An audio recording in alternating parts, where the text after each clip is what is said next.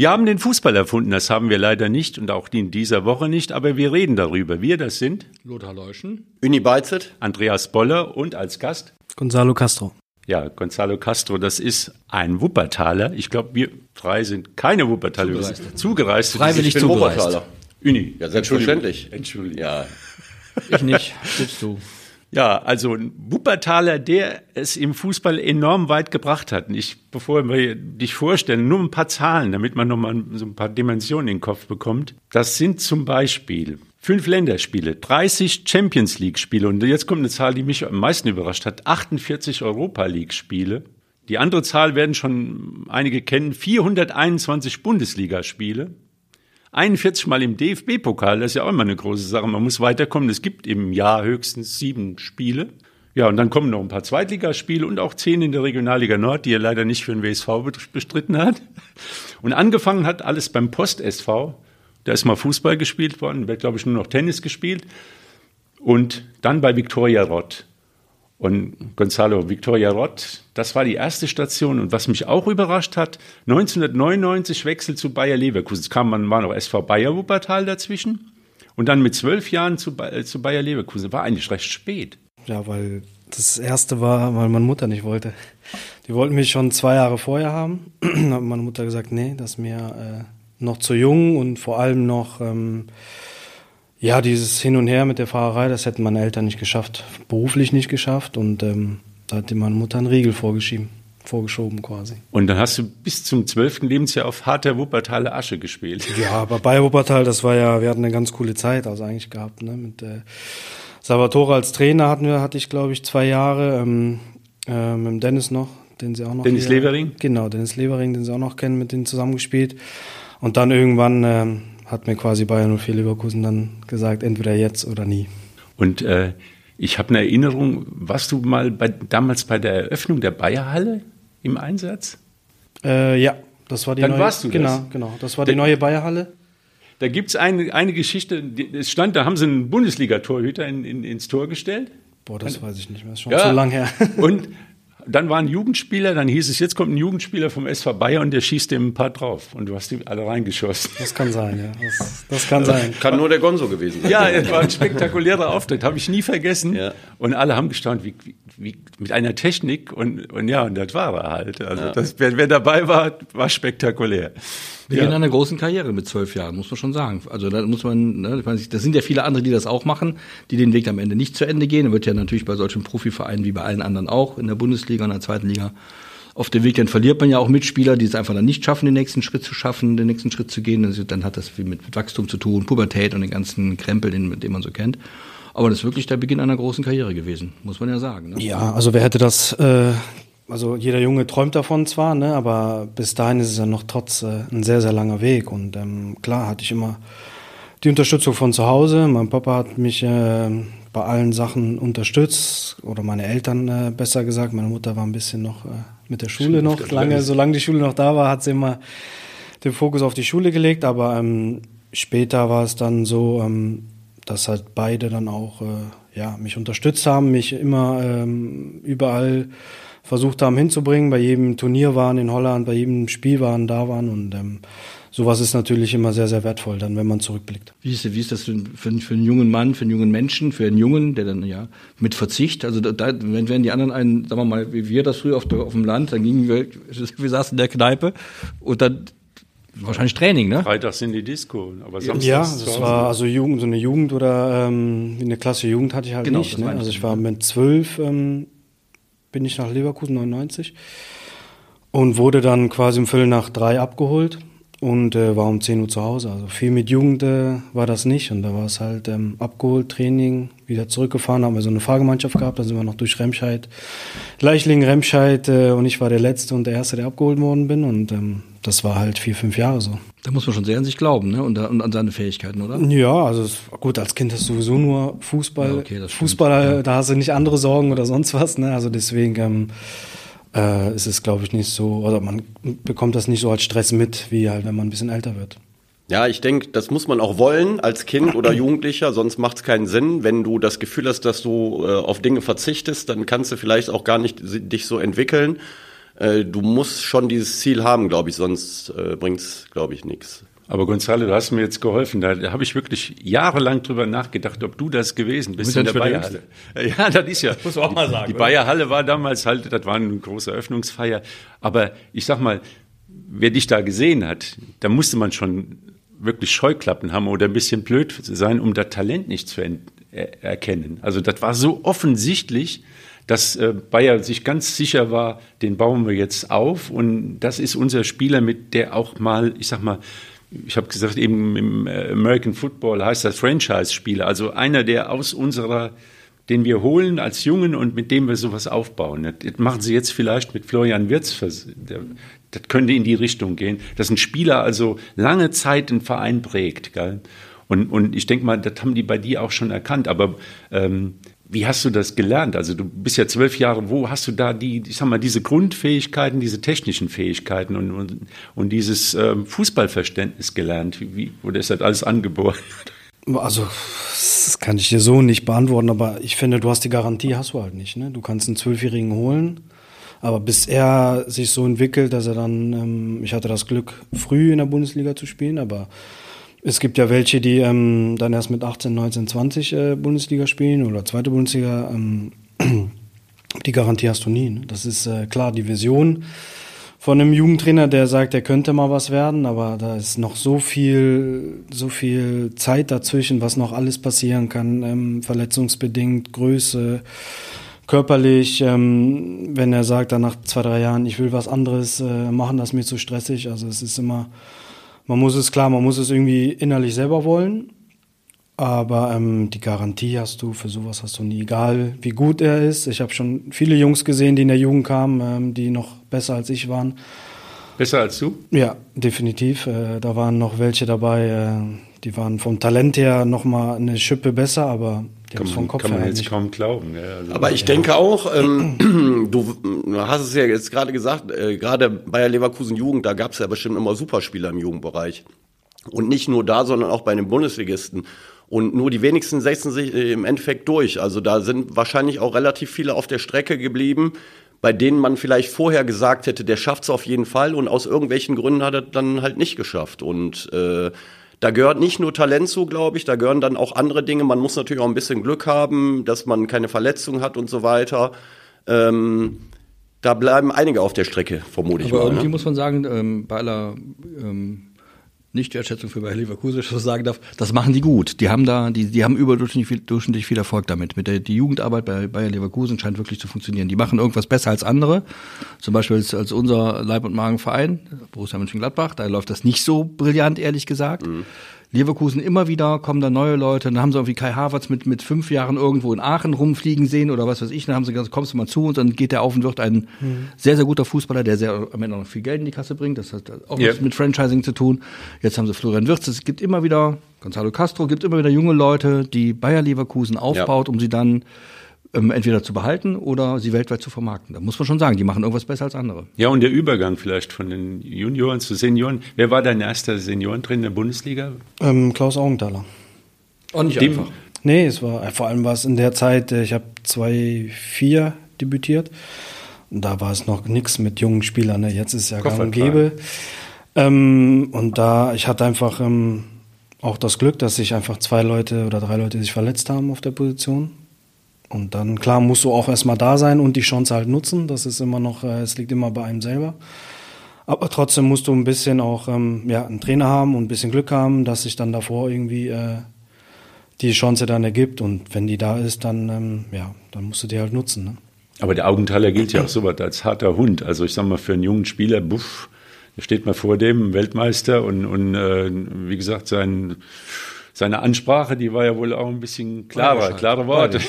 Ach ja, also es war mir eigentlich relativ äh, egal, wie hart oder sonst was, weil ich ähm, in der Jugend ähm, früher das Gute war, dass du viele Trainer durch, durchlaufen hast, die, ähm, die noch härter waren quasi. Ne? Also die waren äh, schon also disziplinierter und ähm, du hast schon viel, viel mit auf den Weg bekommen. Das war, da bin ich auch sehr, sehr, sehr, sehr dankbar und ähm, klar, auch Klaas Augenthaler war ein altgesessener oder altgenossener, ähm, der von früher noch kam, aber trotzdem war er noch sehr, sehr sehr, sehr charmant, muss man sagen. Also es war nicht so, nicht so ein harter Hund, wie man, äh, wie man ihn kennt.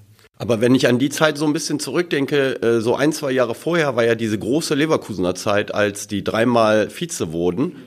Viermal Vize. Ja, der okay. Ballack vier, was sind noch Vize? Der war die Weltmeisterschaft noch. Der war. Äh, und wenn man 2, bedenkt, 2. was das für eine Truppe damals war, und du bist ja dann ein, zwei Jahre später, da muss man hoch anerkennen, dass du dann den Sprung wirklich zu den Profis gepackt hast. Äh, da sind zwar nicht mehr alle da gewesen, glaube ich, aus der Zeit. Aber Schneider war noch da. Der Schneider, Ballack, Ramelow, Ballack.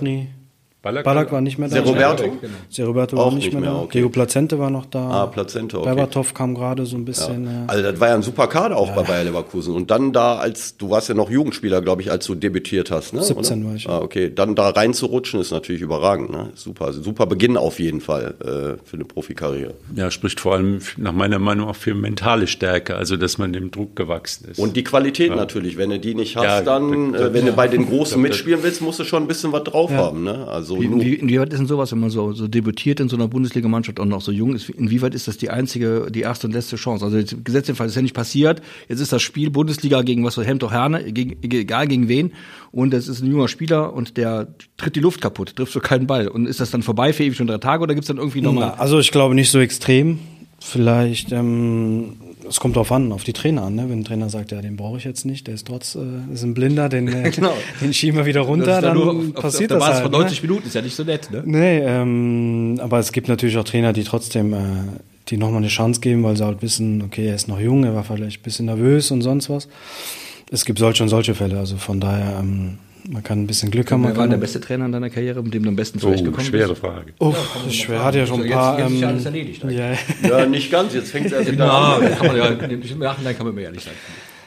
Ich glaube. Ähm, ich habe nach dem Besten gefragt, nicht nach dem Schlechtesten. Dann mache ich auch. Nee, ähm, mit, also ich muss zwei nennen. Also klar, es ist ähm, drei fast. Also ich muss Klaus Augenthaler sehr viel verdanken und äh, Michael Rechke, die mich quasi da hochgeholt haben und mir das Vertrauen einfach geschenkt haben. Das braucht man erstmal auch, dass man ein, zwei ähm, Leute hat, die, die einen drauf setzen, egal ähm, was passiert. Ich muss dann sagen, Jupp Heynckes war mit so mit das Spannendste, was ich, ähm, was ich erlebt habe, so als von Art her, wie er mit allen umgegangen ist. Ich glaube, keiner war in dem Verein unglücklich in den zwei Jahren, wo er da war. Ähm, das war schon, das war schon, ja, es war schon einfach enorm, was er, was er vollbracht hat in, in den zwei Jahren. So viel Ruhe ist, glaube ich, äh, noch nie passiert in dem, in dem Verein. Ähm, ist zwar ein ruhiger Verein, aber der hat nochmal extrem viel Ruhe reingebracht und auch viel Erfolg. Und ähm, Thomas Tuchel ist nochmal äh, auf einer ganz anderen Ebene, was taktisch, ähm, was im vorderen Drittel oder Offensivbereich, ähm, was das angeht, ähm, war der schon somit das Beste. Ist ja ein gutes Thema, gell? Ist er der Richtige für Bayern München? Das streiten ja die Gelehrten. Ich glaube schon, weil er, ist zur richtigen Zeit, glaube ich. Also er hat, er hat Paris hinter sich, er hat Dortmund hinter sich, er hat Chelsea, Chelsea wo er gewonnen hat, die Champions League. Ich glaube, er hat sehr, sehr viel Erfahrung gesammelt in den, ähm, mit sehr, sehr vielen großen Namen an Spielern. Und ich glaube schon, dass er jetzt, ähm, hätte mich vor vier Jahren gefragt, hätte ich gesagt, ein Tick zu früh, aber ich glaube, jetzt ist schon, äh, wo er einfach selber lernen, sich selber entwickeln konnte, sich selber nochmal äh, reflektieren konnte, wo er die Pausen hatte. Ich glaube, dass er jetzt schon das gewisse Händchen hatte, so eine Truppe zu führen. Thomas Tuchel war ja damals in Dortmund und er hat gesagt, mein Wunschspieler ist Gonzalo Castro.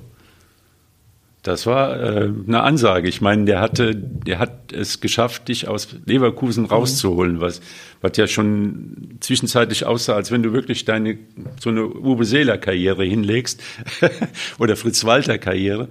Und dann hat Dortmund die Tasche aufgemacht und da gibt's ja geschätzte 11 Millionen Euro Ablösesumme, aber er wollte dich haben. Wie war da die Situation? Du hattest natürlich, du hattest ja einen Beamtenstatus bei Bayern, mhm. würde ich mal sagen. Was war da so der Knackpunkt, dass du gesagt hast, so jetzt äh, kommt nochmal der große Wechsel? Ja, der groß, also es war immer schon äh, bei mir im Kopf, sei es ähm, mit Spanien, mit der Herkunft, dass ich immer dahin wechseln wollte.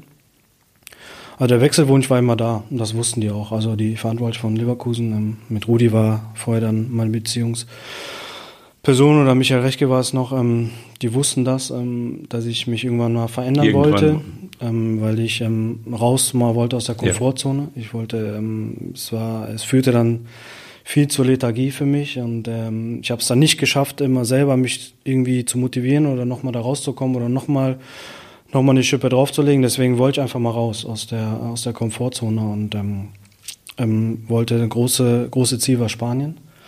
Aber das habe ich vorhin schon erzählt, das war die große Krise ähm, in Spanien, da war nur Barcelona Madrid und da musstest du als, äh, als Nationalspieler, äh, das war ich damals noch nicht oder war ich dann nicht mehr. Und deswegen ähm, kam das Angebot von Dortmund und ähm, mit dem Trainer Thomas Tuchel, wo ähm, Jürgen Klopp noch sieben Jahre da geprägt hat, aber die wollten was Neues aufbauen und da habe ich dann die Chance gefunden, ähm, dahin zu wechseln.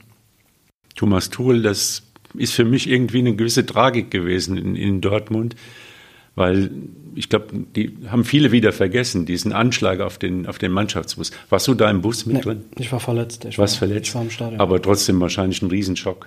Für, ja, für natürlich. alle. Ja, für alle. Also alle, vor allem für die, die äh, im Bus saßen und das äh, live erlebt haben. Und ähm, natürlich der Tag danach oder die nächsten Tage danach. Also es war halt, am nächsten Tag haben wir ja quasi noch gespielt, was eigentlich, äh, Gegen Monaco? was eigentlich ein Unding wäre. Also war, das ne? stimmt. Ähm, das Jungs, die haben kaum kaum geschlafen. Die haben vielleicht zwei, drei Stunden noch alle weiß morgens früh. Wir haben uns ja morgens getroffen zur Besprechung, ob wir, ähm, ob wir spielen oder nicht. Ähm, es war der einzige Termin von der UEFA. Die haben uns dann ähm, quasi dahingestellt, ähm, entweder jetzt oder wir haben, hätten das Spiel dann 2-0 verloren. Und ähm, ja, es war für, ähm, für viele halt unverständlich, aber die Jungs haben dann gesagt, ja gut, dann spielen wir einfach. Ne? Und dann ist es halt so. Ja, und damals, ich, ich kann mich an Kommentare im Fernsehen erinnern, sowas schweißt zusammen. Ich sage immer, was Schlimmes, was Schlechtes schweißt niemand zusammen, sondern es, es, es hilft nicht. Also es ist nicht irgendwas, was ähm, ähm, Teambuilding macht, also schon mal gar nicht in, in so einer Schocksituation. Und da gab es so die Zerrüttung zwischen Vorstand, Mannschaft und Tuchel, weil alle in irgendwie im Schockzustand, jeder hat irgendwas gesagt und am Ende führte es dazu, dass der Trainer gegangen ist. Also so ungefähr habe ich es verstanden. Also alle haben irgendwie versucht, mit der Situation klarzukommen. Aber wie kommt man mit so einer Situation klar? Ich muss noch kurz noch mal erzählen, da versuchte irgendein Verrückter, die Börsenkurse von Dortmund zu manipulieren, indem er so eine Art Rakete auf diesen Bus schießt. Das ist also völlig absurd gewesen, die Situation. Aber es führte dazu, dass, dass ihr im Prinzip auseinandergefallen seid. Ja, also nicht ganz auseinander. Also nach der Saison ist es ja dann passiert mit äh, Thomas Tuchel, dass sie sich da ähm, ja, zerstritten oder auseinandergegangen sind. In dem Jahr war es noch, ähm, war noch ähm, der Pokalsieg. Ja, mit, den, Frankfurt. mit einer der größten Erfolge. Genau, mit äh, nach so einer, so nach so einer Ja. Phase, nach so einer Zeit war es natürlich für alle, für alle was Schönes, dass, äh, dass wir sowas äh, ähm, erreicht haben, vor allem, weil wir davor noch gegen Bayern, dann, davor das Jahr im Finale dann verloren haben, im Meterschießen, war es jetzt nochmal ähm, umso schöner, ähm, dass wir das dann trotzdem geschafft haben, trotz alle Strapazien und alle Vorkommnisse, die, die ein paar Monate davor waren. Also ohne hundertprozentig zu wissen, aber ich glaube, natürlich dieser Anschlag hat bestimmt eine Rolle gespielt. Aber ähm, ich glaube auch äh, innerhalb der Mannschaft gab es den einen oder anderen Führungsspieler, die, glaube ich, mit Tuchel auch nicht so hundertprozentig klar kamen, glaube ich. Also mich daran erinnern zu können. Ich meine, ich kann verstehen, dass du da natürlich jetzt auch nicht ähm, aus dem Nähkästchen plauderst, aber so äh, interne Strömungen da gab es da, glaube ich, auch schon, was, was Tuchel angeht, glaube ich. Deswegen kann ich nachvollziehen, wenn du sagst, der Zeitpunkt ist jetzt vielleicht für Tuchel optimal, dann Bayern München zu trainieren. Weil ich glaube, damals war Tuchel auch vielleicht noch nicht so weit, äh, um wäre Ich kenne, nicht also so ich weit kenne, ich kenne gewesen. den Tuchel, eventuell, ne? ich kenne den Tuchel persönlich natürlich nicht, aber was ich so lese, was ich so in Interviews sehe, deswegen war meine Frage eben auch, ist es der Richtige für Bayern München? Der hat halt ähm, auch einen eigenen Stil, der hat, ähm, also ich glaube, der hat sowas, was im Fußball auch nicht mehr allzu weit verbreitet ist überall. Der hat auch noch Rückgrat, also der, der hat eine eigene Linie, die er gerne, die er gerne vertreten möchte. Und wenn das nicht geht, dann ist er auch eigen und sagt dann eben, dann eben nicht. Und deswegen habe ich gerade gefragt, wie geht das eigentlich mit Bayern München zusammen, wo der Vorstand ja sehr oft mit dem Trainer und der Trainer ist quasi ja nur zu sagen, das Sprachrohr des Vorstandes in, in, in Richtung Mannschaft so ein bisschen. Das hat jetzt mit Nagelsmann auch nicht geklappt, sehr zum Bedauern von Nagelsmann. Und jetzt kommt da so ein Tuchel, der ja, und jetzt hat er auch noch was vorzuweisen. Der ist Pokalsieger, der ist, der Champions hat Chelsea, League. Champions League die Champions League gewonnen, der, der, der Meister ganz, uns. ganz England hätte, er würde sagen, der muss jetzt mal da, der muss mal Tottenham, der muss jetzt mal dies, der muss mal jenes. Jetzt geht er zu Bayern München. Ich bin mal sehr gespannt, muss ich ganz ehrlich sagen. Also ich, ich drücke ihm auch die Daumen, jetzt nicht, weil ich jetzt Also Bayern-Fan ich wäre, auch nicht. fachlich äh, können sie kaum einen besseren Trainer kriegen auch, und. Persönlichkeitsentwicklung durch die Stationen, die er vorher hatte.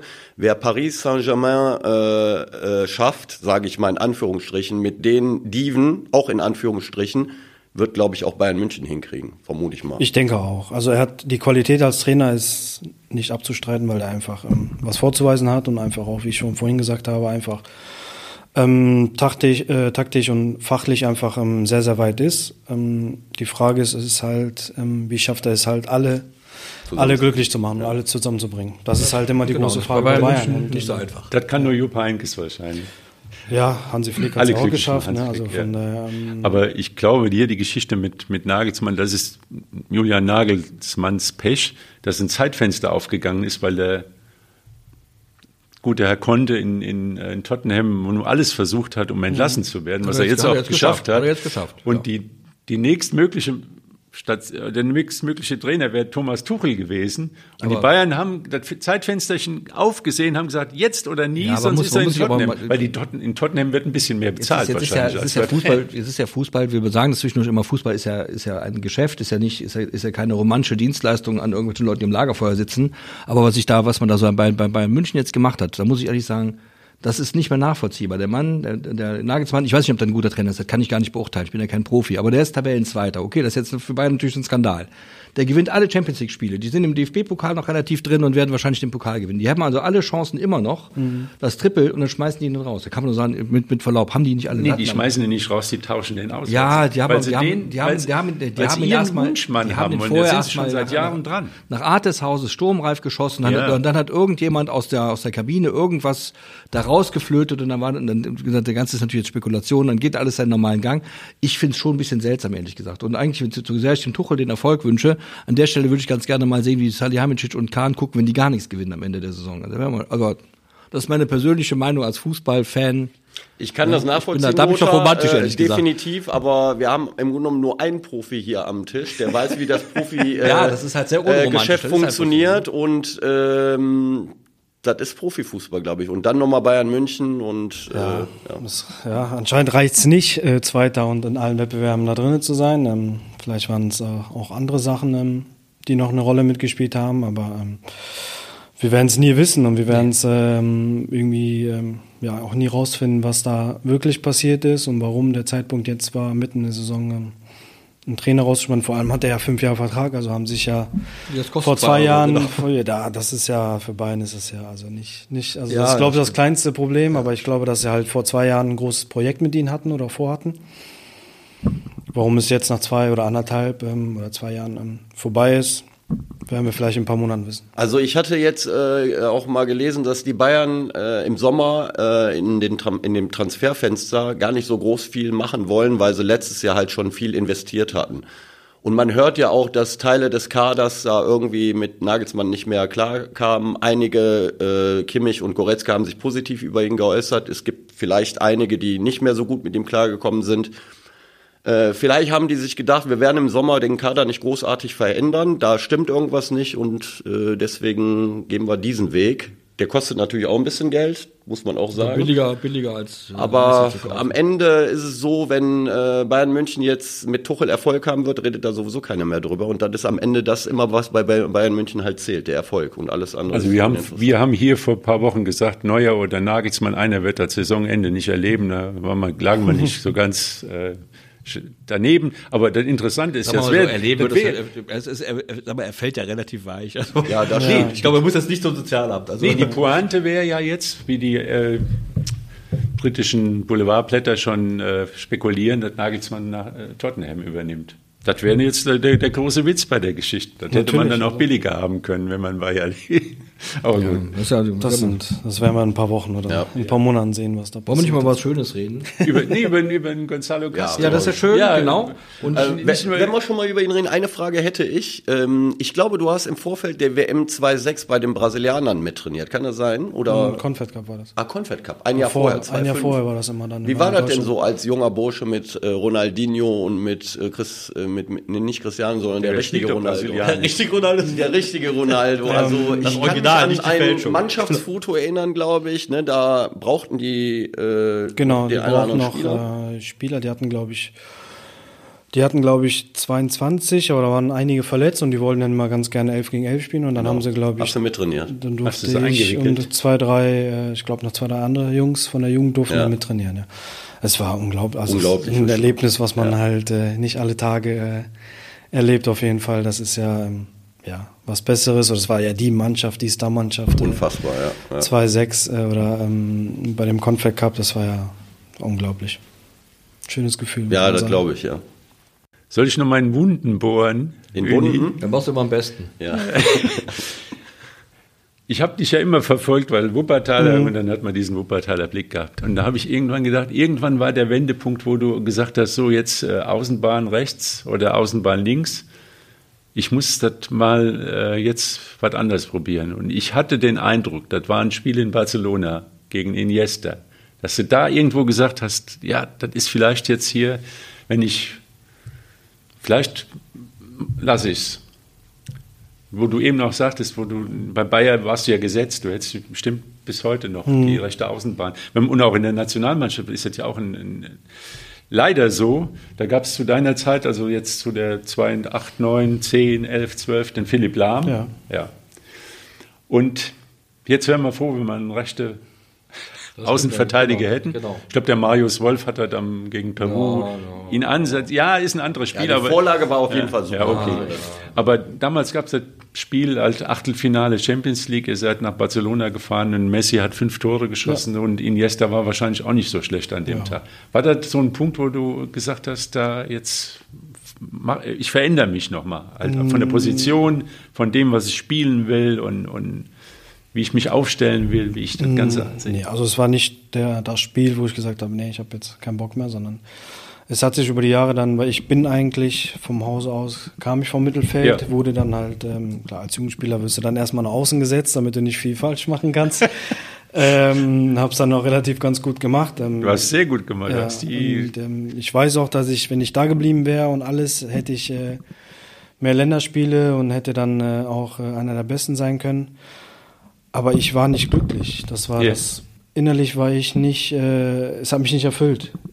Und ähm, deswegen wollte ich es einfach, einfach nicht. Ähm, am Ende, ähm, ich habe mich dann einfach mehr im Mittelfeld gesehen, meine Qualitäten, um für mich einfach mehr, ähm, mehr wohlgefühlt. Und ähm, ich wollte so nicht, weil das macht dann, macht es keinen Spaß, so Fußball zu spielen. Äh, in einer Sache, ähm, wo du dich nicht so wohlfühlst. Und ähm, deswegen habe ich dann irgendwann mit der Zeit, wo ich älter dann wurde und erwachsener dann wurde, dann entschieden, dann mehr äh, als Mittelfeldspieler und nicht als Rechts- oder Linksaußen zu spielen. Ich denke auch, das war eine richtige Entscheidung. Denn man hat oft gesehen, Leverkusen spielt und da ist ein Potenzial auf der Seite und es wird irgendwie nur sporadisch eingesetzt. Gell? Ich glaube, äh, so von deiner Veranlagung warst du auch eher zentraler Mittelfeldspieler, würde ich auch sagen. Natürlich gibt es immer mal Situationen, wo man vielleicht auf einer anderen Position spielen muss, aber so die Veranlagung als Spieler, da finde ich auch, gehörst du eher ins zentrale Mittelfeld.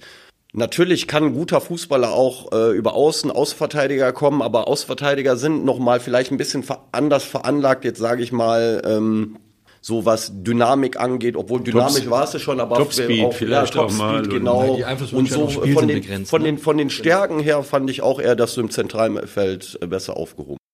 Ja, war ich auch. Also pff, am Ende ähm, war es Was richtig. war es, ähm, war es auch so. Und ähm, das Problem als Außenverteidiger, wenn du einen guten Gegenspieler hast, bist Ja. du quasi Gebunden. gebunden und hast die Linie halt dich. Iniesta. Das auch. Jan Iniesta in Topform Das ist ist eine andere Qualität, Das aber doch ist, keine dankbaren, das sind doch keine dankbaren äh, Aufgaben. Das, das ist, ich kenne keinen, ich habe nur noch ein paar Jährchen gespielt, Amateur. Ich habe keinen, ge, ge, keinen einzigen kennengelernt in all den Jahren, die ich das gemacht habe. So wir waren auch so 20 insgesamt, die gesagt haben, ich möchte ganz gerne rechter Verteidiger spielen. Da, da gab es damals noch. kein einziger. Oder Wobei. Außenverteidiger ist Ist was anderes, ist ja was Kein- anderes. Aber keiner das wollte spielen, sagen. keiner wollte spielen, weil das, kann, das ist keine Position, in der du glänzen kannst. Da kannst du nur Rennen treten. Und Gegenbeispiel gibt es aktuell beim Wuppertaler SV. Ich weiß nicht, ob die Kevin Hagemann ist so ein, ein kleiner, quirliger Spieler, ist eigentlich immer ein Offensivspieler gewesen. Der ist ein Rechtsfuß, der von links kommt. Und irgendwie aus der Not geboren hat er jetzt in dieser Saison praktisch in der Fünferkette, Dreierkette, Fünferkette die linke Position gespielt und ist überragend da. Vor allem, weil er dieses Spielverständnis hat. Auf einmal taucht er als in der Mittelstürmerposition oder in der zentralen Position vom Tor auf oder kommt von hinten und spielt das. Aber das ist auch ein ganz anderer Typ. Das ist so ein Dribbler. Ja. Ja, ja, klar. Das passt. Das Aber ähm, nochmal zu den Positionen. 2-9 bei der ist ja schon legendären U21. Ja. Warst du da im zentralen Mittelfeld ich oder habe rechts vorne quasi gespielt. rechts vorne? Zentral hat ähm, Semi und Özil hat auf 10 gespielt. Öselov auf 10. Wir hatten die zweite Sechs gespielt. Irgendeine. Ja, waren ein paar habe Neuer, rechts Hummels. gespielt, rechts gespielt, ja. rechts vorne quasi. Und hinter mir Andreas Beck noch. Andreas Beck äh, von Hoffenheim lange Genau, gespielt, ja. in War noch, Stuttgart. war noch einige. Manuel Neuer, Jerome Boateng hat äh, Ben Udes. Also fünf oder sechs Weltmeister dann. Genau.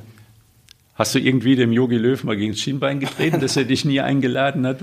Was? Nein, es war es, alles, alles zurecht. Ähm, es war alles, alles gut. Ähm, es war in der Zeit habe ich, glaube ich, auch nicht äh, so gut gespielt und das war ähm, alles. Äh, War 2010 ist da der Zug, sag mal, gefahren, also mit den Fünfen. Ähm, 2009 war die, äh, Die U21 eben. U21, genau. Da war, ähm, 2014 war dann die WM, aber ich glaube nach 2011 oder so habe ich dann, war ich dann nicht mehr dabei. Kein Stachel, der noch irgendwo. nein, nein, definitiv nicht. Ne. Ja, und dann, ich sag mal, 30 Champions League-Spiele und die besagten 48, also Euro. International warst du unterwegs. Ja, sind ja ein paar dazugekommen, von daher alles gut.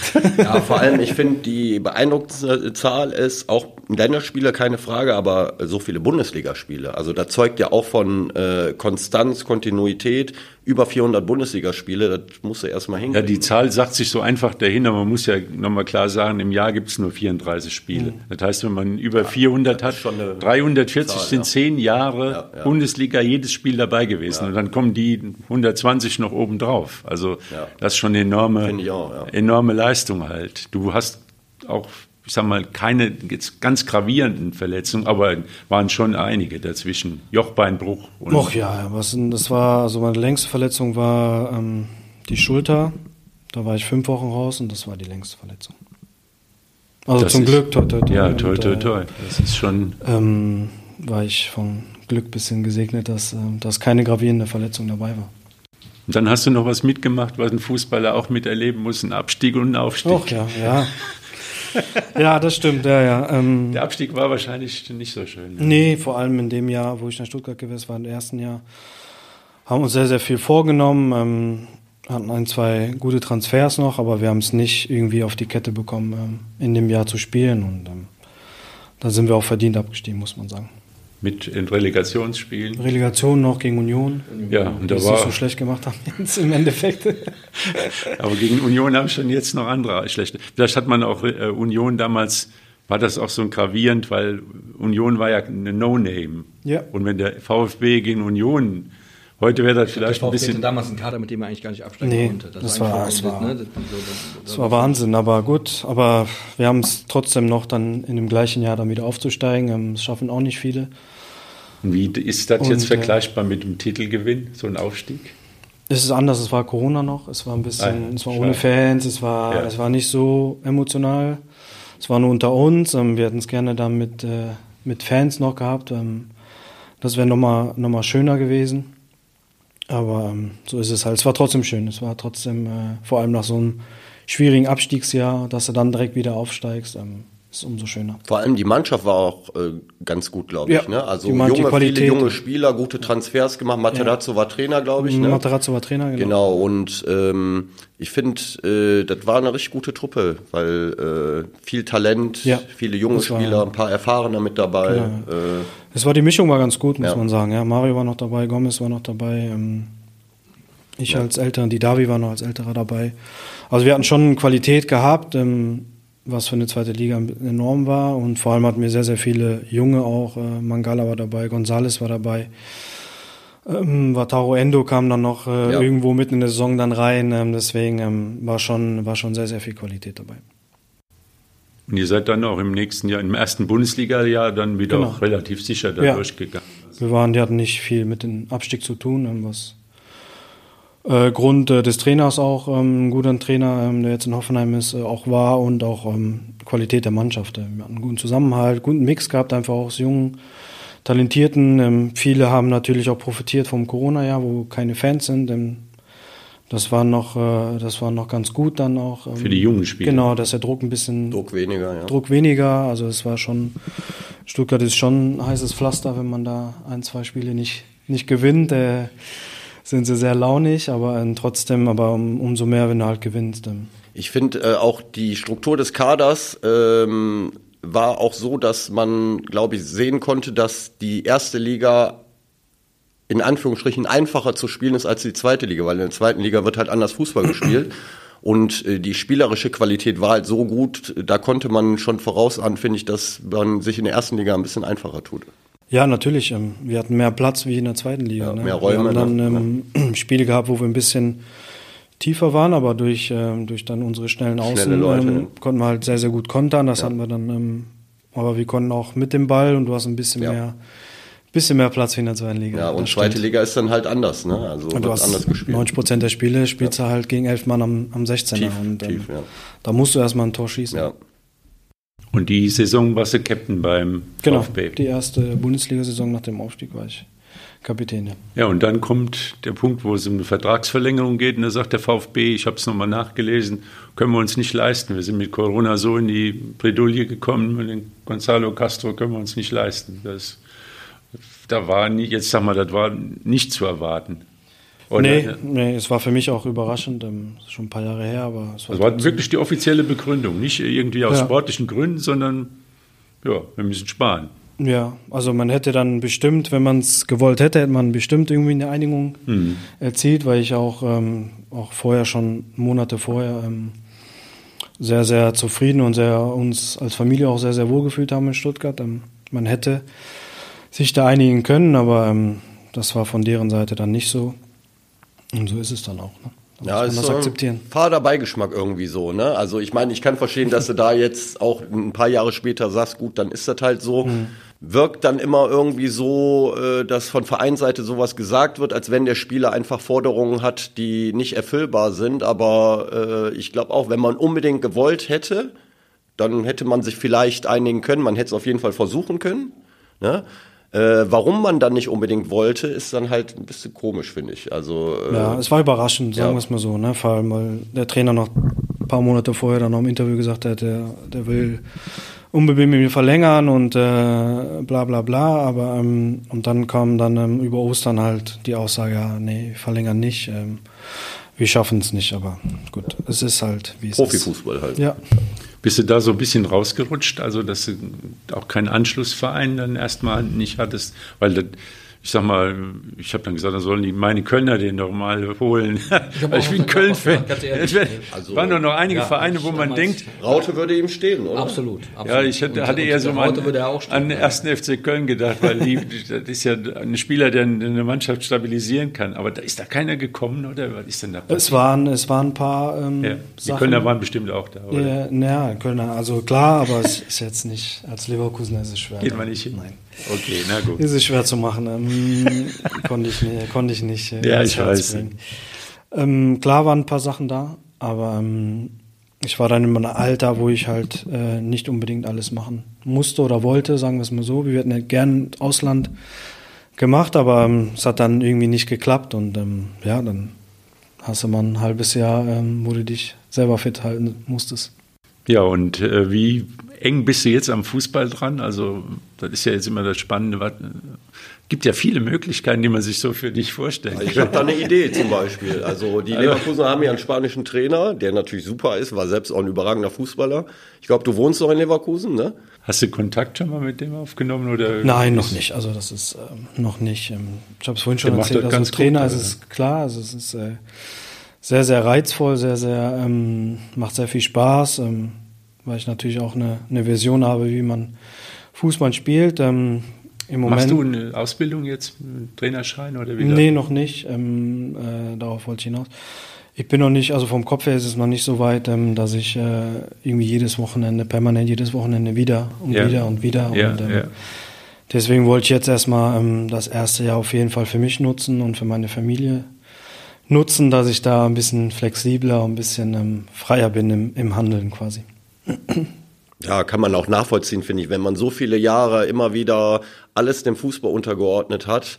Man wird natürlich auch gut bezahlt, aber keine Frage, ich weiß nicht, ob du Kinder hast. Äh, Eine Tochter, ja. eine Tochter, wie alt ist die? Vier. Vier, ja. Und da will man natürlich Ja, auch äh, äh, Zeit, äh, Lothar, du hast drei Töchter, du hast zwar äh, hinter, hinter dir, meine Tochter ja. ist zehn und äh, da muss ich auch sagen, die Zeit gibt dir halt keiner zurück dann ja. am Ende. Ja, und, äh, ich meine, das ist die Kinder melden sich irgendwann auf jeden Fall. Also, Zeit, also wenn wir so Sportjournalisten, das ist ja dasselbe Turn. Du erst hast du selbst Fußball gespielt genau. und dann bist du jedes Wochenende unterwegs und, und berichtest über Spiele und irgendwann denkst du auch, ja, jetzt muss auch mal irgendwie mal wenigstens mal eine Pause. Aber der Hunger kommt bestimmt wieder. Der kommt auf jeden Fall, das weiß ich auch. Aber ähm, der kommt dann, wenn der irgendwann zur richtigen Zeit, wenn ich wieder merke, okay, es wird, es wird langweilig zu Hause, dann, dann kommt der Hunger auf jeden Fall. Aber gerade wenn jemand wie du, der so früh, so intensiv da drin war, du hast ja nicht irgendwie halbe Sachen gemacht. Ja.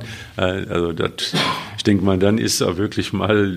Aber du äh, Verfolgst du es denn passiv? Ja. Also zum Beispiel jetzt das Länderspiel, was, wie hält Ja, ich gucke ich guck die noch Weltmeisterschaft sehr, sehr hast du dir reingezogen? Ja, habe ich mir auch reingezogen. Ähm, ich verfolge noch sehr, sehr viel. Eher von zu Hause dann auch oder ich bin ab und zu in Leverkusen im Stadion oder in Dortmund. Eine muss ja hingehen, glaube ich immer, ne?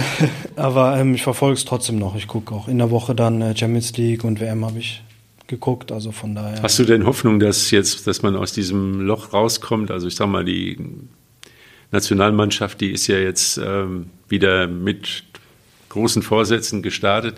Mein persönlicher Eindruck hier von dem Spiel gegen Peru war, dass man nach der halben Stunde oder 20 Minuten dann wieder in den alten Schlummer verfallen ist. Also irgendwo in so einem Modus, wo man denkt, das läuft schon, geht schon. Die ersten 20 Minuten haben mir gut gefallen, aber dann, und das ist so meine Sorge, dass sich wieder nichts ändert. Sehr also, kritisch, der Andreas, ne? Ja, sehr, ich habe also hab vor der WM gesagt, die sehr fliegen raus. Andreas. Die fliegen ja. raus, habe ich gesagt. Die haben keinen zentralen Stürmer. Wer soll da Tor schießen? Es gibt viele, viele Leute, aber im Prinzip brauchst du einen, der in der Bundesliga 20 plus Tore schießt. So. Und alle anderen, ja, das sind sehr gute Spieler, aber was irgendwo. Was ein paar, die mal 40 jetzt haben wir den Füllkrug, ja. aber da sieht man schon mal den Unterschied, der macht schon mal ein Tor, aber irgendwo habe ich das Gefühl, die müssen auch mal ein Spiel durchziehen. Gut, wir zeichnen Montagmorgen auf, morgen ist schon wieder gegen mhm. Belgien ein ganz anderes Spiel. Aber wie siehst du das? Siehst du da irgendwo einen Haken, wo man das Ganze ein bisschen wieder dahin bringen kann, dass man sagt, deutsche Mannschaft ist unter den Top 5. Ja, also ich glaube, das war mal, so bitter es auch war, war es, glaube ich, wichtig für den deutschen Fußball, dass sie vielleicht jetzt ein bisschen früher rausgeflogen sind bei der WM. Weil dann mal die Probleme oder die ganzen Sachen, die äh, vor der WM war oder während der WM ähm, reinkamen, die nicht mit Fußball zu tun war. Das fand, das habe ich vorhin schon gesagt. Das war, für mich war es zu viel, zu viele Nebengeräusche.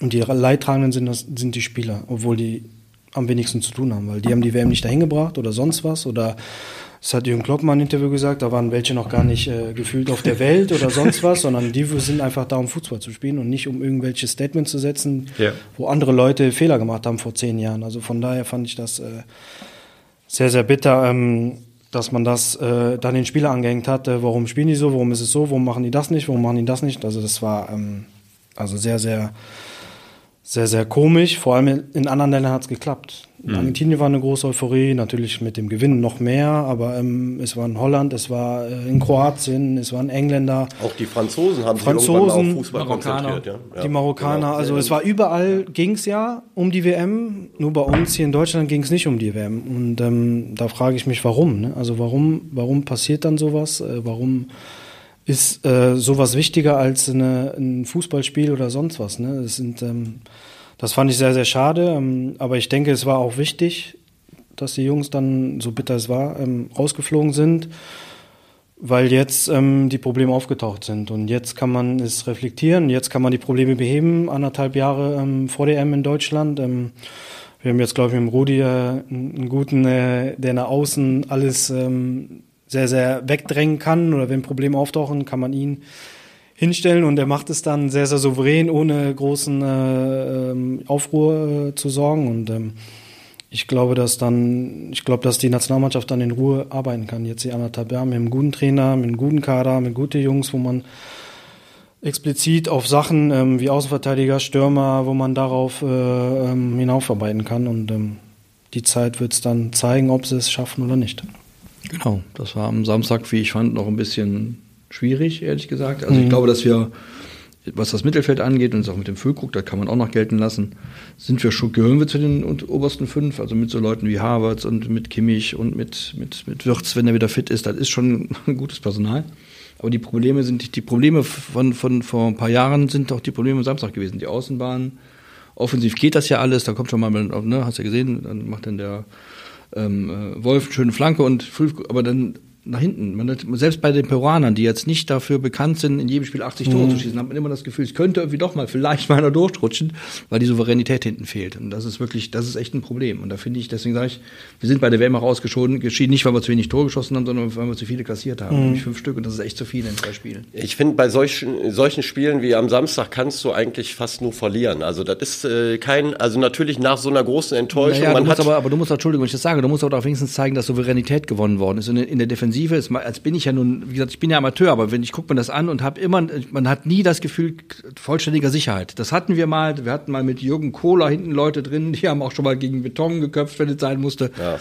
Selbst mit, mit, mit Jerome Boateng ohne selbst, der, wenn er in, als er, als er in Form, in Hochform war mit Hummels, das war, in der Mitte, da war gut. Da konnte man sicher sein, da passiert nicht. Selbst wenn die Außen mal nicht ganz funktioniert haben, da war in der Mitte jemand, der hat es schon weggebügelt. Ja.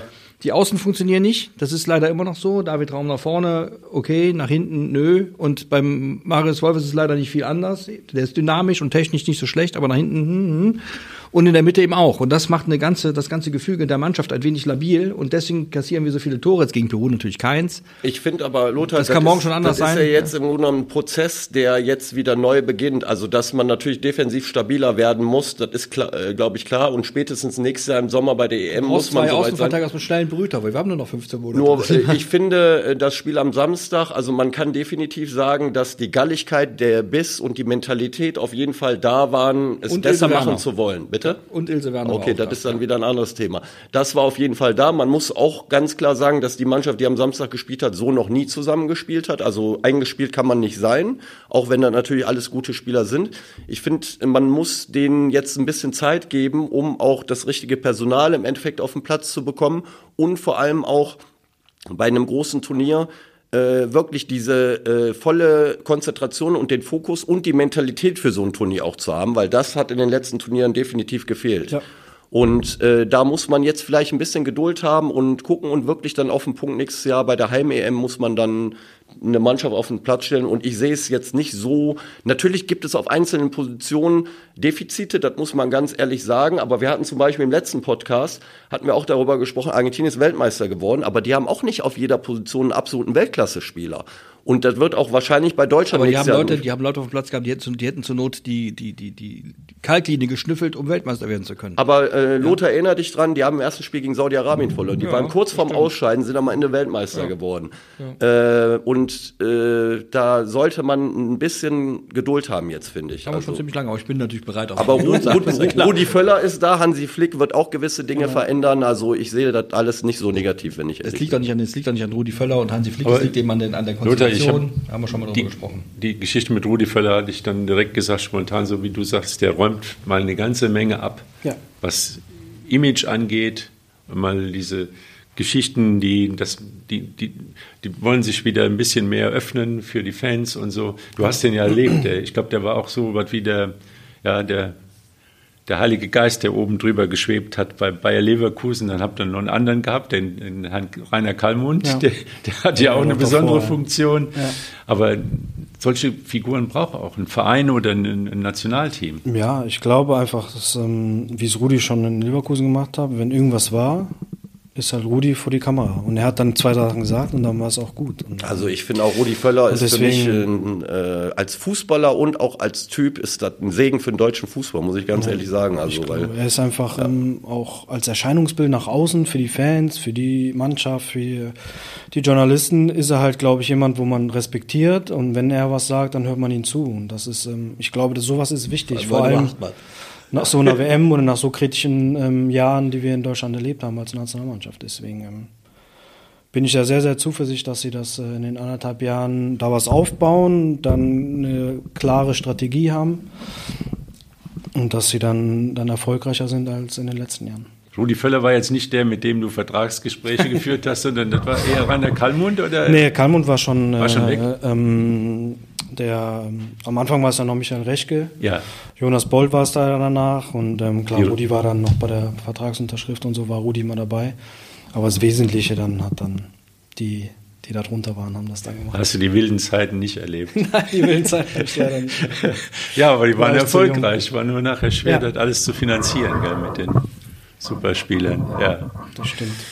Wie sieht's aus? Ähm, Wuppertal, ist da, hast du da noch Bezüge zu oder ist das, sag mal, deine Geburtsstadt und in der, ab und zu bist du mal hier, aber wie, wie eng hast du Wuppertal noch im Blick? Verfolgst du noch irgendwas, was in Wuppertal passiert? Ähm, ja, ab und zu bin ich noch hier. Ähm, durch die Freunde und Familie noch. Aber ähm, das Problem bei mir war, ich bin mit zwölf nach Leverkusen und hatte kaum eine Kindheit oder eine Jugend hier in Leverkusen oder Freunde oder sonst was, weil ich ähm, Schule abgeholt, Fußball. Und das über fünf, sechs Jahre, bis ich 16 war. Dann bin ich nach Leverkusen gezogen zu einer Gastfamilie. Von daher ähm, viele, ich habe noch viele schöne Erinnerungen, vor allem bei Wuppertal und noch äh, äh, Post SV, Viktoria Rott und alles. Was der SV, wo haben die denn eigentlich Die haben gespielt? bei Viktoria Rott, die haben sich da so einen Platz geteilt, dann ist Post SV quasi, haben sich aufgelöst und Ja, dann ist genau, als Viktoria. Viktoria quasi alleine. Das war halt Rott. Asche, ne? Asche, ja, oben am Rott äh, haben sie es dann alleine gemacht. Da habe ich noch sehr, sehr viele Erinnerungen und ähm, schöne Sachen noch, aber wie gesagt, das Problem, ich hatte kaum irgendwie Ja, Kindheit gehabt, ähm, Ja. Wo ich auch hier in Wuppertal verbracht habe oder sonst äh, irgendeinen Blödsinn gemacht habe. Das hat, die Zeit hatte ich halt nicht dafür. Ja, aber ich glaube, das geht äh, allen so, die dann irgendwann mal aus der Geburt oder Heimatstadt weggehen. Die Kontakte werden immer weniger und wenn man noch ein paar hält, dann Natürlich. ist es gut, geil. Aber äh, Viktoria Rott, die haben eine gute Entwicklung gemacht, wenn man Ja, wir haben jetzt einen Kunstrasen auch bekommen und alles. Vereinsheim Und, äh, genau, und- die haben alles ein bisschen neuer gemacht da, ja. und haben auch immer wieder eine wichtige Rolle gespielt für die, ich sag mal, für die Integration von Ja. Kindern am Rott. Und ähm, also ich hatte selbst mal eine Erfahrung gemacht. Wir haben mal einen Jungen da, Ja. der hat dann da Fußball spielen gelernt, ist da aufgenommen worden, Ja. gut. Und ja, und Bayern ist sowieso ein großer Verein geworden zwischendurch mit fast Ja. 8000 Mitgliedern. ja, Bayer Wuppertal, relativ- größter waren relativ Verein. groß, ja.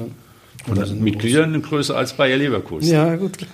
Vielleicht Ist nicht ganz nicht so schwer. erfolgreich. Nicht ganz.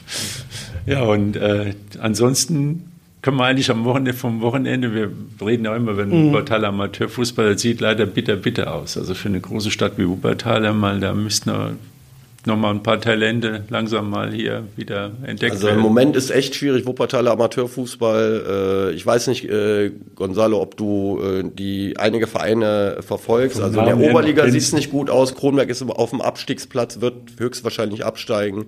Die haben am äh, Wochenende, glaube ich, jetzt, das sieht nicht, zu Hause 4-0 verloren gegen Genau, FC gegen. Krei, Ja, die spielen jetzt Mittwoch, also heute ist ja Montag, übermorgen im Stadion am Zoo das letzte Spiel äh, auf diesem Rasen gegen KfC Uerdingen, äh, Mittwochabend. Ja, das ist so ein Spiel, da hast du eigentlich nichts zu verlieren. Uerdingen hat jetzt in Felbert 1 Tabellenführer gewonnen. gewonnen, Genau, genau. ja. Ja. Und äh, da kannst du vielleicht für deine Reputation halt was machen, aber tabellarisch sieht's wirklich nicht gut aus bei Kronberg. Also es kann sein, dass die höchstwahrscheinlich Das absteigen sieht- werden. Ja. Also ich sag mal, jetzt wird's wirklich, da glauben nur noch die ganz großen Optimisten. Ja, die genau. spielen auch Lotto. Also Aber das ist halt so ein Spiel, wo du vielleicht einfach äh, so ein Ausrufezeichen setzen Genau. kannst, dass du Uerdingen schlägst. Da hast du, wie gesagt, nichts zu verlieren.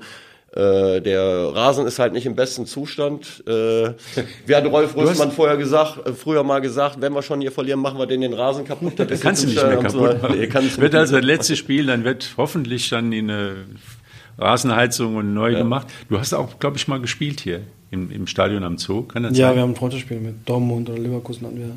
Dortmund gegen Leverkusen. Äh, nee, wir haben Gegen gegen, Wuppertal, ne? ja, gegen. WSV. Da haben wir Freundschaftsspiele gehabt, sehr viele. Ja. Ist ja Mit Dembele war das, glaube ich, dann- noch. Dembele war das im Tuchel in einem Jahr, ja. Da war Dembele ganz neu in Dortmund Genau, und ganz, die Leute, ganz die aus dem Stadion dann gekommen sind, haben gesagt, boah, die Dortmund haben dann einen Spieler geholt. Das ist Ja, ja. unglaublich. Also Er hatte den Turbo drin. Ja. unfassbar. Beide Füße, ne, beid, beidfüßig überragend. Keine Hüfte, beide Füße. Unfassbar, ja. ja. Unglaubliches Talent, unglaubliches Talent, ja. Ja, und dann sind wir weiter im Amateurfußball. Wir machen mal einen kleinen Überblick. äh, Landesliga, Landesliga. ist leider auch. Auch nicht so gut gelaufen am Wochenende. Und was mich immer wundert, ist, dass da ständig von Personalproblemen geredet Ja, ist. äh, weißt du, wer der Tor für Vorwinkel gemacht hat? Stefan Krohn. Nee. Stefan Krohn ist äh, nee, der eingewechselt worden. Eine Minute später hat er wohl die Birne hingehalten, hat äh, ein Tor geschossen. Also der äh, eingewechselte Ersatztorwart, sag ich mal, wird eingewechselt, also wird eingewechselt, macht dann halt das einzige Tor. Aber dann denke ich mir manchmal hier so kleine Kader, ich habe nur zwei, drei Leute auf der Bank. Warum lassen die keine, nehmen, ziehen die keine Jugendspieler hoch? Gibt es keine? Sind die alle ausgestorben? Da habe ich jetzt nicht so den Überblick. Wir hatten beim letzten Mal, oder ich hatte beim letzten Mal gesagt, Vorwinkel hat keine zweite Mannschaft mehr. Die hatten letztes Jahr im Sommer abgemeldet, haben aber wohl im Winter doch eine zweite Mannschaft äh, wieder angemeldet. Aber wahrscheinlich ist da keiner, der Landesliga-Ansprüche äh, hat. Aber ich weiß jetzt nicht, wie es bei der A-Jugend bei denen aussieht, ob die da nicht den einen oder anderen hochziehen könnten. Sieht für Vorwinkel auch äh, Also nicht gut aus, muss man hat man ganz das Gefühl, sagen. dass vielleicht jetzt die Corona-Schäden kommen, so im Amateurfußball. Ja, also, weiß ich nicht. Ja, aber die Corona-Schäden haben, haben andere ja auch. Wenn ich mir gucke, was in Felbert so los ist mit den, mit den Amateurmannschaften oder so, oder, oder äh, Klein selbst- Felbert hat irgendwie in Wülfrath oder fünf, Metzmann Mann, oder fünf so, Vereine, ist- die höher spielen als in Sag ich ja. Und äh, mal- bei also- Vorwinkel ist es halt so, da hörst du jeden Tag eine Meldung, welcher neue Spieler zur neuen Saison Genau. da hinkommt, von Kronberg unter anderem, Burkhardt und Ort und auch von anderen Vereinen. Also die verstärken ihren Kader. Äh, aber anscheinend für die Bezirksliga. Das ist natürlich sehr schade, weil der Kader, den sie dann nächste Saison zur Verfügung hätten, der wäre auf jeden Fall für die Landesliga äh, gut genug, aber äh, wenn sie dann halt weiter so machen, und die haben glaube ich nur noch sechs Spiele, weil das eine Ja, kleine das- Liga ist, dann müssen sie halt in der Bezirksliga spielen. Das sieht aber wirklich bald so aus. Schade, also, da ist schon ein kleines Wunder passiert. Ja. Aber der größere Wunder wäre dann Kronberg, aber das ist dann schon wirklich. Ah, ich, ja, da glaube ich nicht ja, da dran. glaube ich jetzt Ja. auch nicht mehr dran, ehrlich gesagt. Bayer, Bayer Wuppertal hat auch verloren. Bayer Wuppertal, Wuppertal. deine alten Meinst du, Bayeraner. deprimierend? Wir brauchen nicht, ich, ich, Aber es ist- einen Wuppertaler auch- Aufbauhelfer. wir- nee, wir brauchen so ein Tränenglas, wo wir die Wuppertal ganzen- braucht Hilfe. Aber es gibt eine positive Meldung Genau. aus der Bezirksliga. Das ist nämlich der Dennis Levering mit Ronsdorf. Die haben 4-1 in Bergisch Born gewonnen. Und ASV Mettmann hat unentschieden gespielt. Das ist der Tabellenführer. Und ähm, da gibt's noch Möglichkeiten. Drei Punkte. Genau. Äh, aber ASV Mettmann hat noch ein Spiel äh, weniger, also ein Nachholspiel noch. Verlieren die natürlich. Aber ich habe jetzt mal geguckt, in zwei Wochen spielt Ronsdorf in ASV Mettmann und Ja. das wird der große Show Showdown dann vielleicht Ja. da. Vielleicht gibt es da eine Möglichkeit, dass die Ronsdorfer Wenigstens im Gegensatz die, zu genau. einigen anderen Wuppertalern eine Liga höher gehen. Das wäre Ja. natürlich dem Dennis Levering Ja, auf jeden zu gönnen, Fall, ne? natürlich. Ihr habt auch verloren in Weiberberg. Also Wir haben auch TSV verloren, Union genau. hat auch verloren. Hast die Aufholjagd abgebrochen. Ja, unsere Ja, Auflage. das- Ich guck, ich, war, ich kann immer empfehlen, wenn man, wenn man so ein bisschen gute Laune haben will am Montag im Wuppertaler Fußball, da muss man sich die Breitenbursche Barmen 2 angucken. Ja. Die spielen in der Kreisliga B, sind der Tabellenführer und haben jetzt 140 Tore geschossen. So finde ich, so was finde ich schön. Da ist einer, der hat alleine über 50. Ja, ich weiß, der ist gut. Tim Domann, äh, Das sagt macht dir das was? Äh, Gonzalo und ich, guter Linksfuß. Natürlich muss man runterbrechen, aber es gibt ja so Linken, die haben einfach einen super Ja, ja, ja. Ne? Und Die das ist Linken so sind der sehr Hieger hat mal in, in, in der WZ einen Artikel über ihn geschrieben. Das ist ein Junge, der hat gesagt, ich will mit meinen Freunden spielen. Also der ist von seinem Niveau her, ist der Bezirksliga, Landesliga, aber er will mit seinen Freunden spielen und das ist für ihn Fußball. ja. So viel ich weiß, hatte der in der Jugend mal irgendwie ein Angebot von Borussia Dortmund, da ein Probetraining Mhm. zu machen. Der ist dann einen anderen Weg gegangen als du, äh, aber wenn, er der glücklich zufrieden ist, ist, warum ist nicht? auch in Ja, Ordnung. klar. Ne? Und Kreisliga A dürfen wir nicht vergessen. Natürlich, wir haben verloren, Lothar. Du hast es Ja, vorhin aber gesagt. es ist ja nicht so ne? schlimm. Ich wollte jetzt, das ist kein Vorwurf. Aber was natürlich noch auffälliger Nee, was ist, man aber sagen ähm, muss, ihr habt beim Tabellenführer ja, gespielt, einen souverän und in der letzten Minute 2-1 kassiert. Ja, in ist Nachspielzeit sogar. Nachspielzeit, aber ja. da sind wir auch selbst dran schuld. Aber was man da sagen muss, also am Samstag kam die Meldung, Heckinghausen hat zurückgezogen, sind dann erste Absteiger, die hatten aber bisher sowieso nur einen Punkt. Und es gibt zwei Mannschaften, Langenberger SV und Jugos, Jug Jugoslawia Wuppertal, die haben leider das Spiel begonnen, haben dann aber äh, ich glaube, Jugos hat nur mit acht Mann begonnen, hatten dann verletzten Spieler und haben dann in der 35. ist das abgebrochen worden. Und Langenberg so ähnlich dann aber später. Und das ist natürlich für die, für so eine Liga, auch wenn das nur Kreisliga A ist, ist das natürlich. Mhm. Ja, das häuft sich ein Zeichen. bisschen. Das meine ich mit Corona-Schäden. Also, dass da eine- irgendwie so schon eine- einige aufgehört haben und die haben halt zwei Jahre auf der faulen Haut gelegen, mehr oder weniger, und dann, und dann ist die Motivation Ja, weg. wobei Langenberg ist dann nochmal ein anderes Thema. Die hatten ja in der Hinrunde eine Supermannschaft, die waren ganz oben mit dabei und da gab es halt intern im Verein Probleme mit der Stadt und so weiter. Dann ist der komplette Kader gewechselt und die haben mit Mühe und Not dann einen neuen Kader auf die Beine gespielt, um weiterzuspielen, aber man sieht ja, dass das im Grunde genommen jetzt auch nicht die Lösung ist. Und bei Jugos ist es halt so, äh, Jugos spielt auf dem Ophof, sagt ihr vielleicht auch noch was, Ja, ja, die haben immer noch Asche. Und da Spieler hinzulocken, ist nicht so einfach. Ja, und äh, wenn du Vor allem dann so Wettern, ne? Genau, wenn du dann Verletzte hast, dann hast du einen kleinen Kader und äh, Aber so Dinge gibt es übrigens auch in der Regionalliga, habe ich jetzt gelesen. Karl Marienborn, Karl Marienborn genau. zieht zurück, die sind Tabellenvierter in der Regionalliga, was ja auch nicht so schlecht ist, und ziehen zurück, weil sie keinen richtigen Platz haben. Die müssen jetzt einen Platz mit Tribünen haben. Die, wir investieren lieber in Spieler als in, als in, in Infrastruktur. Ja. Und sagt der Fußballverband Niederrhein, aber nicht in der Kreis, äh, nicht Ja. in der Arena.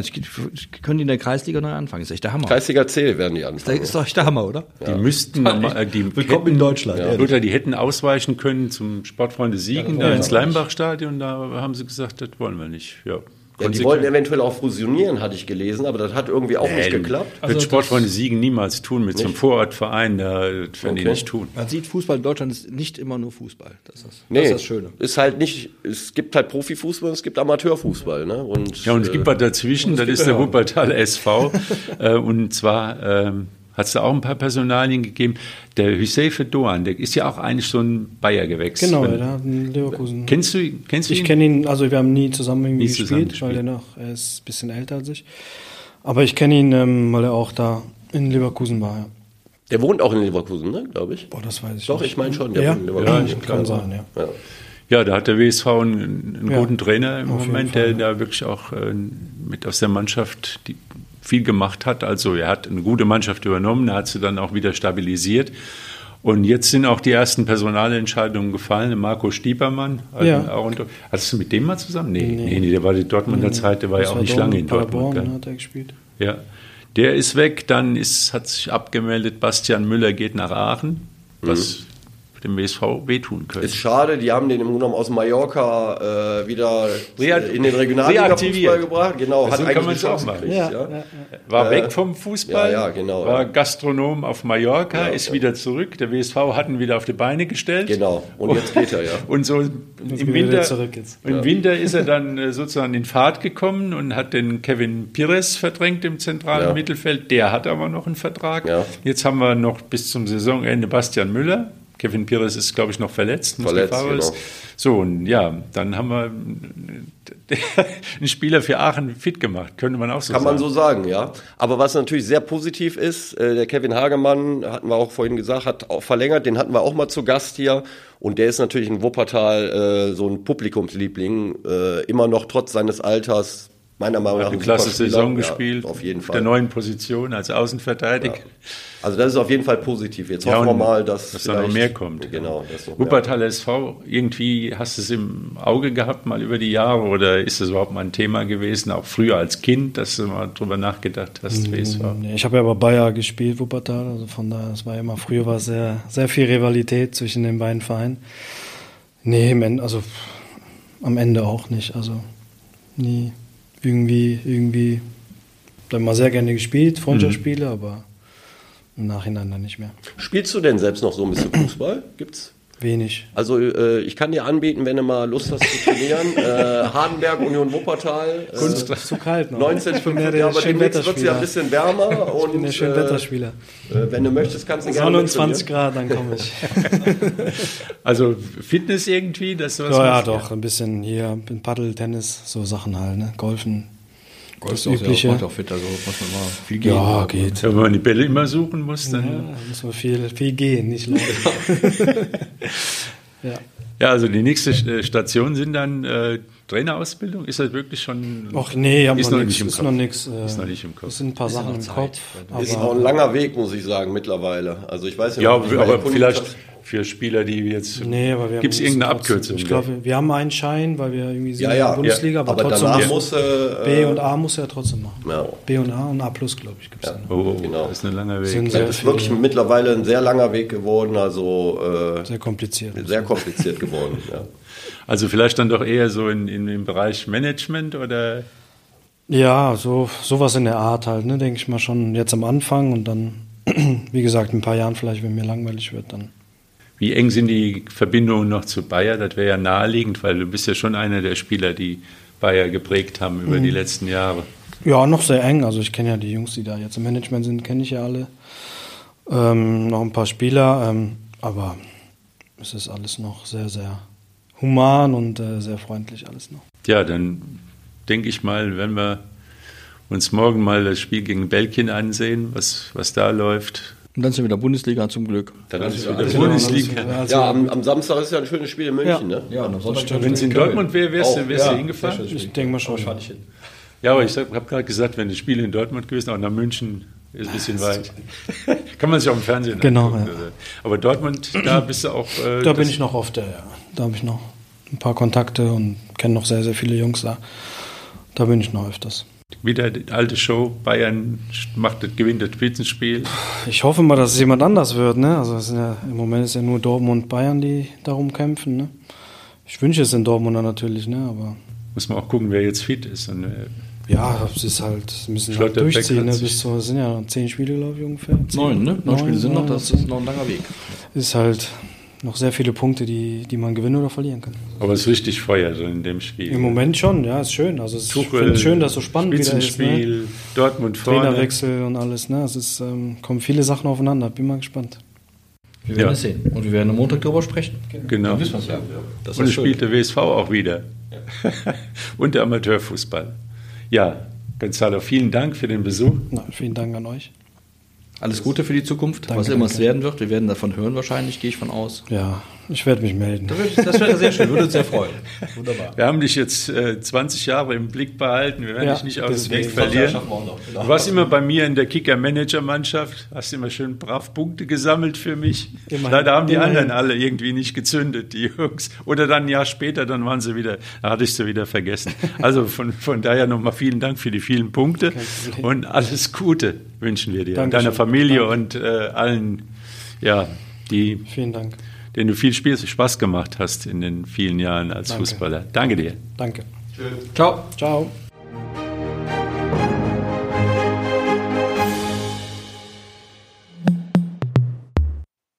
Dies ist ein Podcast der WZ.